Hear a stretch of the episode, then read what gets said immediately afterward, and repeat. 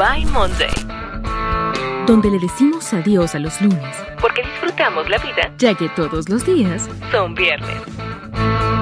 Bienvenido a By Monday. Con César Davián. Hola, ¿qué tal? ¿Cómo estás? Bienvenido a un nuevo episodio de By Monday. El día de hoy estoy súper contento porque les voy a compartir una información que además fue la más votada en la encuesta que hice en mi comunidad. Y el tema ganador fue los hábitos millonarios que cambiaron mi vida. Antes de iniciar con los hábitos millonarios que transformaron mi vida, tenemos que ponernos de acuerdo ustedes y yo qué es ser millonario, qué es la riqueza, qué significa ser rico y cuándo vamos a llegar a serlo. ¿Existe alguna cifra en donde podamos decir a partir de aquí ya soy rico o no? Esto es de suma importancia porque tenemos parámetros y los parámetros y los referentes son excelentes porque se convierten en una guía. Y sí, efectivamente, hay una cifra a partir de la cual nosotros ya podemos considerarnos ricos. Utilizando la fórmula de Thomas J. Stanley, nos vamos a dar cuenta que esta cifra no es la misma para todos. Por eso es que las finanzas personales se llaman así, porque son personales. Así es que una vez que hemos comprendido esto, te va a gustar muchísimo esta fórmula. Es muy sencilla, mira, lo primero que tienes que hacer es calcular el 10% de tu edad. Y esa cifra la vas a multiplicar por el total neto real de tus gastos anuales. Y el resultado es la cifra de la riqueza para ti. Si tú haces las cuentas e igualas o superas esta cantidad, te quiero felicitar porque entonces tú ya puedes considerarte rico. Y aquí hay algo muy importante que tengo que mencionar y que también lo hace Thomas J. Stanley. Si el mayor porcentaje de la riqueza que tú tienes se concentra en tu casa, entonces tú no eres rico. Él le llama ricos de vivienda y los ricos de vivienda no los podemos considerar ni ricos millonarios. Esta cantidad la debes de tener de preferencia de manera líquida o en inversiones que puedas hacer líquidas de una manera muy fácil, sencilla y rápida. Ahora sí, ya podemos entendernos, ya estamos en sintonía. Ahora cada vez que yo les mencione los nuevos ricos, sabemos que los nuevos ricos son aquellas personas que han logrado llegar a esta cifra. Ahora sí, vamos con el hábito número uno que es no invertir en ideas. Los millonarios invierten en negocios. Esto es algo que yo me he tatuado desde hace mucho tiempo y que también se los he compartido. No inviertas en ideas, invierte en negocios. Y ese es uno de los hábitos que yo me forjé. No invertir en ideas, sino invertir en negocios, en aquellos proyectos que ya se hayan puesto en marcha, en aquellos proyectos que ya hayan tenido la validación, que ya el emprendedor haya iterado suficientes veces como para invertir en ellos.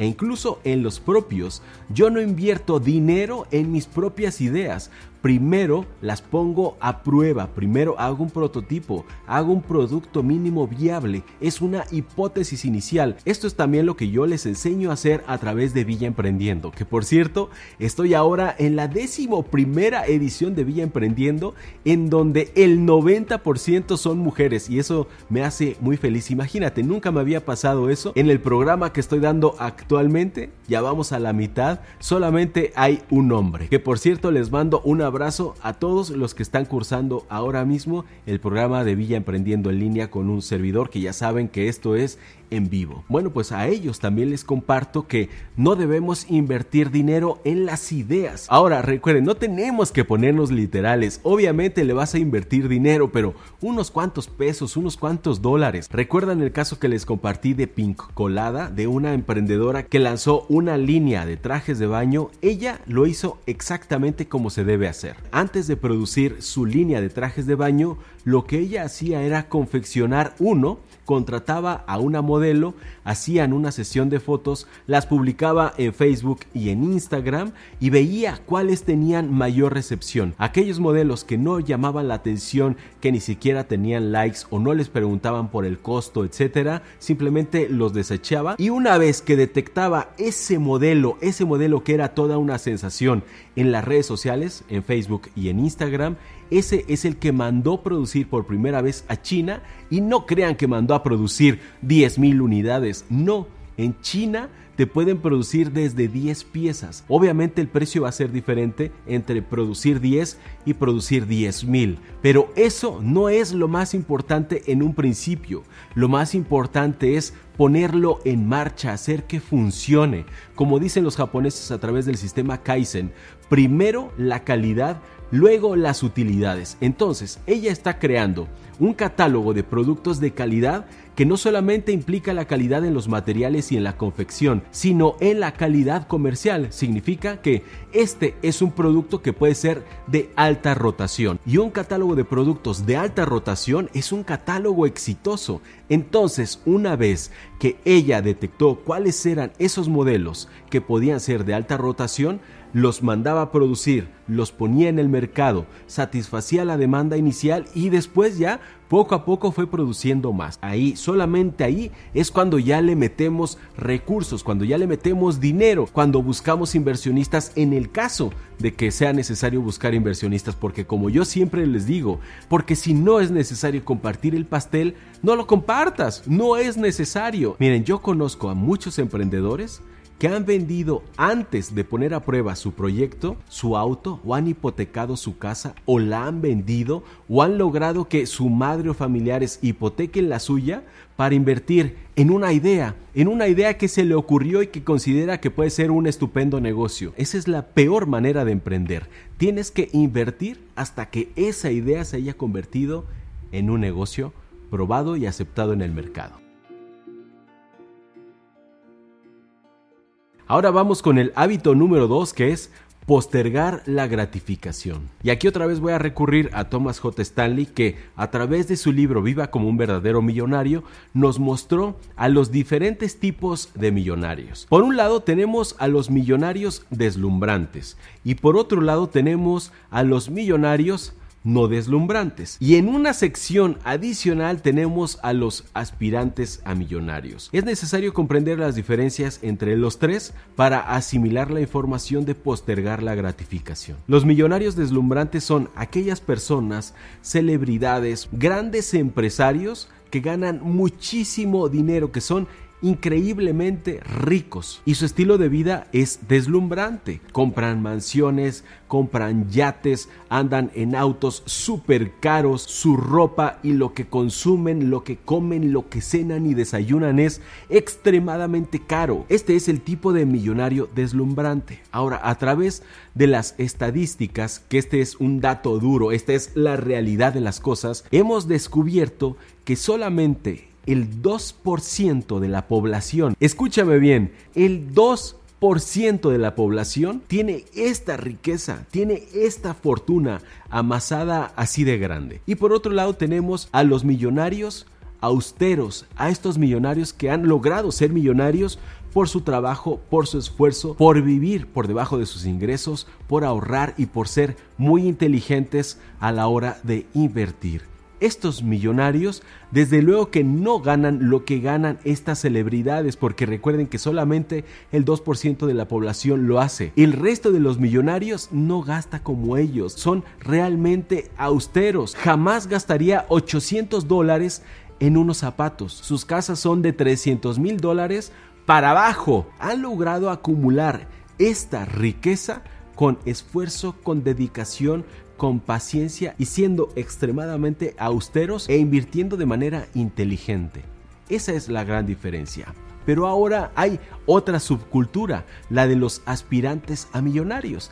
Estas personas que sí se compran sus zapatos de 800 dólares, que sí pueden llegar a comprarse casas muy costosas, que pueden llegar a vestir también ropa muy costosa, a estar celebrando y haciendo fiestas como los millonarios deslumbrantes, porque desafortunadamente la sociedad, los medios, la cultura, Hollywood, etcétera, nos ha mostrado a estos millonarios deslumbrantes como el canon a seguir, como el modelo a seguir, como ese anhelo aspiracional que deberíamos tener todos porque se supone que si nosotros gastamos como ellos, seremos así de felices. Y la verdad es que no es así. Los aspirantes a millonarios están gastando como si lo fueran, pero en realidad no lo son. El 98% de esas personas que tú estás viendo no son millonarias. Generan muy buenos ingresos, eso sí, porque los aspirantes a millonarios generan muy buenos ingresos, pero no están generando riqueza,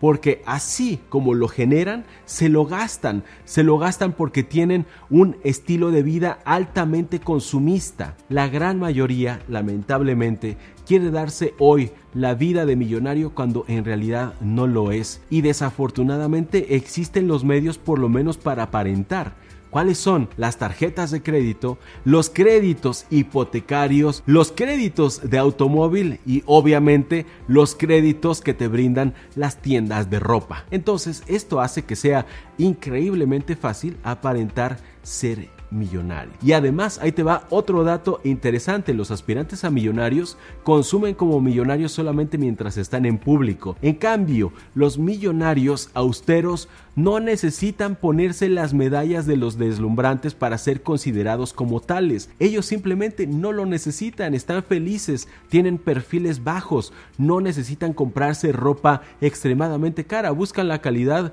y la durabilidad. Eso es todo, no les interesa estar usando todas estas insignias reflejadas a través de las marcas. Postergar la gratificación te va a poner a ti como un millonario que está construyendo su riqueza como la gran mayoría lo hace.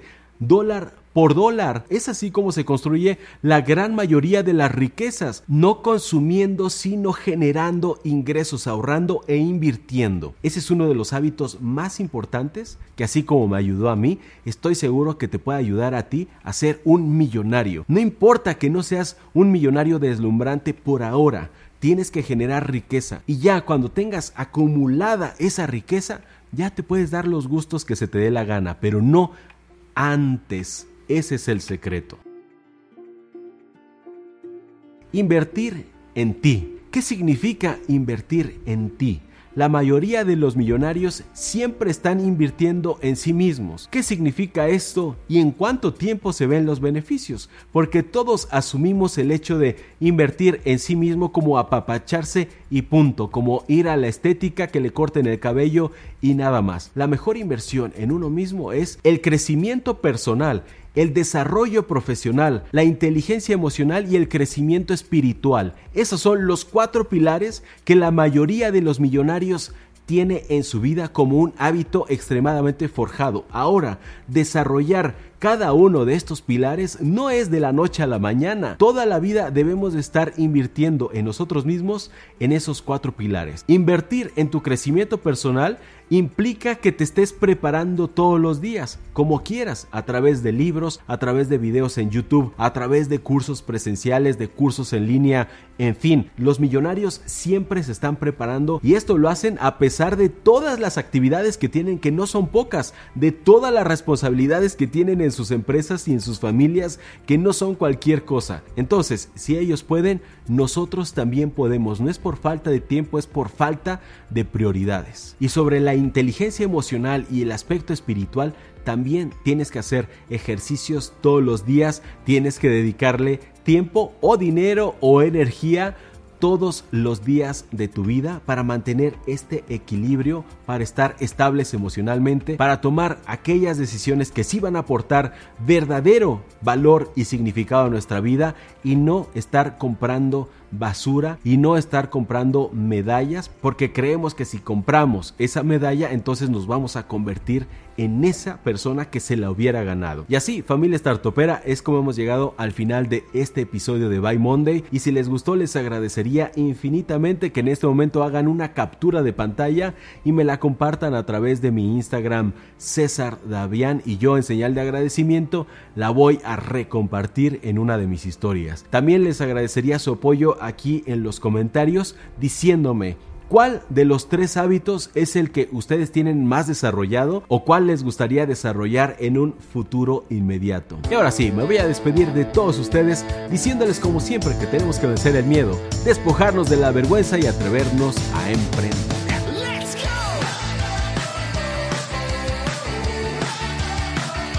No olvides seguir a César Davián en todas sus redes sociales.